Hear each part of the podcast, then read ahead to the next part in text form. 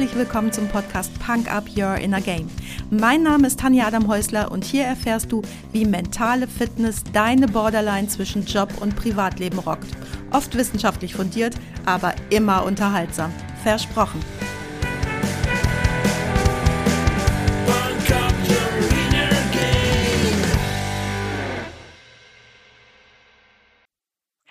Hallo und herzlich willkommen. Schön, dass du heute wieder mit dabei bist, mir deine Zeit schenkst und mich mit in dein Ohr nimmst.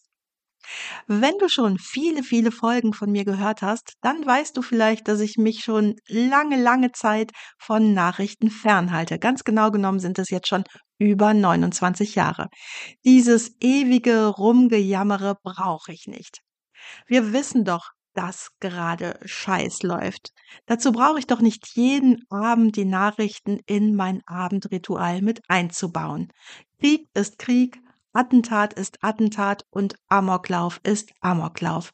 Egal ob in Mali, Kolumbien, Syrien, der Ukraine oder Wuppertal. Und trotzdem komme ich zum Glück natürlich nicht drumherum mitzubekommen, was um mich herum so passiert. Bis ich vor dreieinhalb Jahren nach Spanien gezogen bin, habe ich in Wuppertal gelebt. Und in Wuppertal hat es gestern einen Amoklauf an einem städtischen Gymnasium gegeben.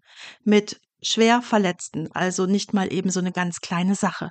Ich habe in den letzten Stunden mit mehreren Menschen gesprochen, weil sie selbst betroffen waren oder weil sie jemanden kennen, der betroffen ist. Ich habe vieles gehört. Ich möchte das hier an der Stelle so deutlich rausstellen, weil das gleich noch wichtig sein wird. Alles, was ich gleich sage, beruht auf dem, was ich von anderen gehört habe. Ob das im Detail so stimmt, das kann und will ich nicht beurteilen. Ich fange einfach mal an. Ich habe heute Morgen mit jemandem telefoniert, der mit betroffenen Siebtklässlern in Kontakt war, und unser Telefonat ging in etwa so.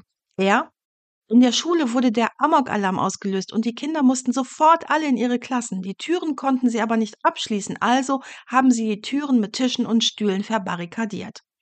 Ich? Wieso konnten sie die Türen nicht abschließen? Die Lehrer müssen doch einen Schlüssel haben. Er? Ja, aber es war Pause. Ich? Ja und? Die Lehrer werden sich ja wohl direkt in Bewegung gesetzt haben zu ihren Klassen. Er? Nee, es gab eine Aufforderung, in so einem Fall müssen alle sofort in Deckung gehen. Wir haben noch lange weiter gesprochen. Es war tatsächlich so, dass die betroffenen Siebtklässler, zu denen er Kontakt hatte, die gesamte Zeit allein im Klassenraum waren. Auf den Gängen hat's gepoltert, es war laut, es wurde geschrien, aus den Fenstern sah man Polizei, die Kinder telefonierten mit ihren Eltern.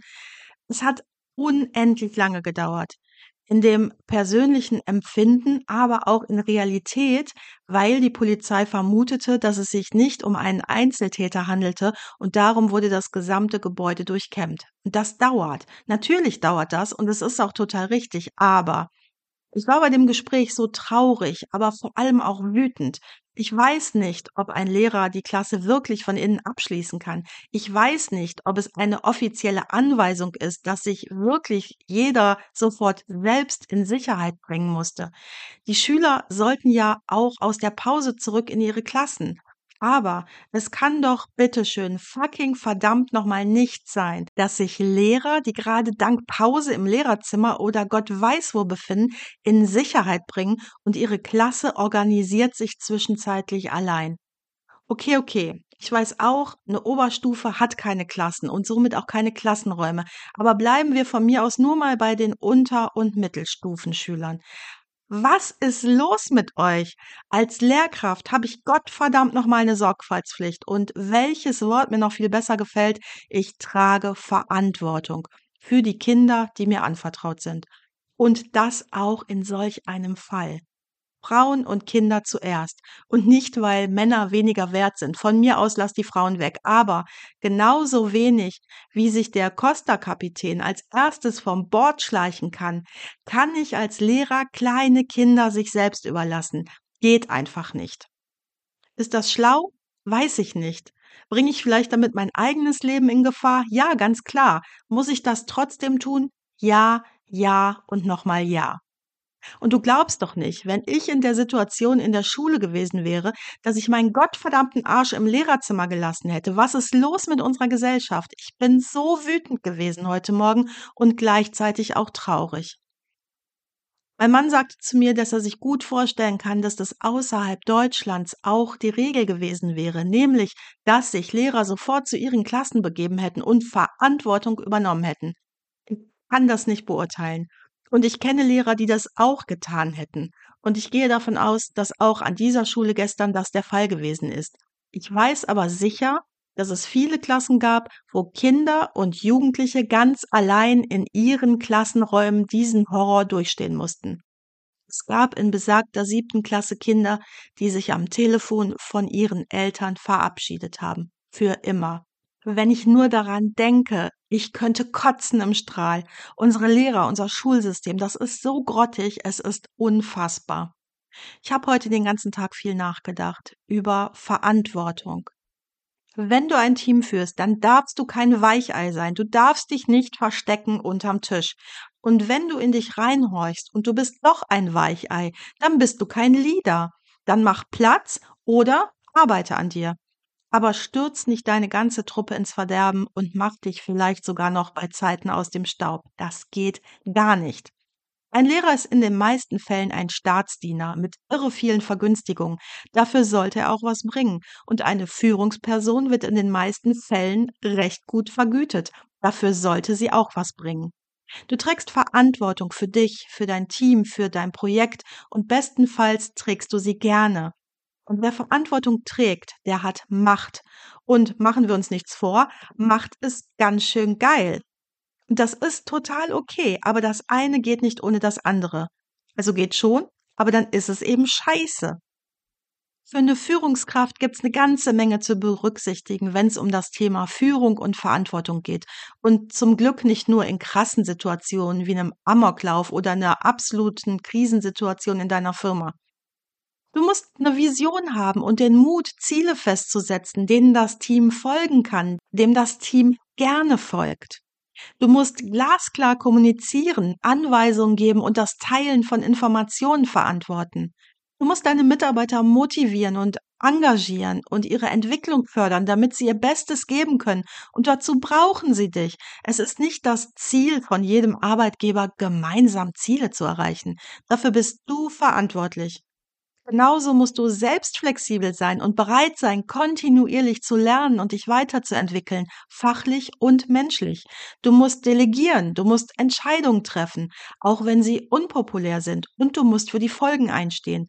Du musst integer handeln und deine Versprechen einhalten. Du musst in der Lage sein, Konflikte innerhalb deines Teams zu erkennen und konstruktiv zu lösen. Du musst starke Werte haben und die auch vorleben und ethische Standards hochhalten und dir ihrer Auswirkungen bewusst sein. All diese Punkte und noch viele, viele mehr bilden das Grundgerüst für eine erfolgreiche Führung und die Übernahme von Verantwortung in deinem Team. Wenn du mal ganz mit dir allein bist, wie viele Punkte erfüllst du und bei welchen Punkten zuckst du vielleicht innerlich zusammen?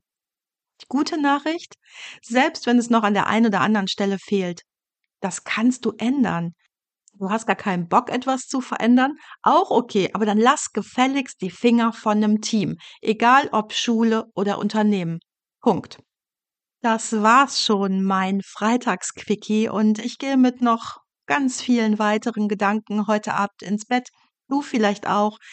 Mir hilft dabei immer Musik und da habe ich natürlich was für dich, denn wie jede Woche packe ich dir auch heute etwas auf die Punk-Up-Playlist bei Spotify und heute habe ich mal ein Schätzchen von ganz, ganz unten aus meiner Schatztruhe ausgegraben und das heißt In God We Trust und ist von Alien Sex Fiend. Wenn du jetzt heute ganz leise bei dir gemerkt hast oder es dich in den nächsten Tagen ganz laut anschreit, oh Mann, beim Thema Verantwortung, da habe ich echt noch eine Baustelle, dann melde dich ganz, ganz gerne bei mir und lass uns einfach drüber reden. Du weißt ja, wo du mich findest. Das war's auch schon für heute. Danke, dass du mich mitgenommen hast in deinen Kopf, dein Herz und dein Ohr.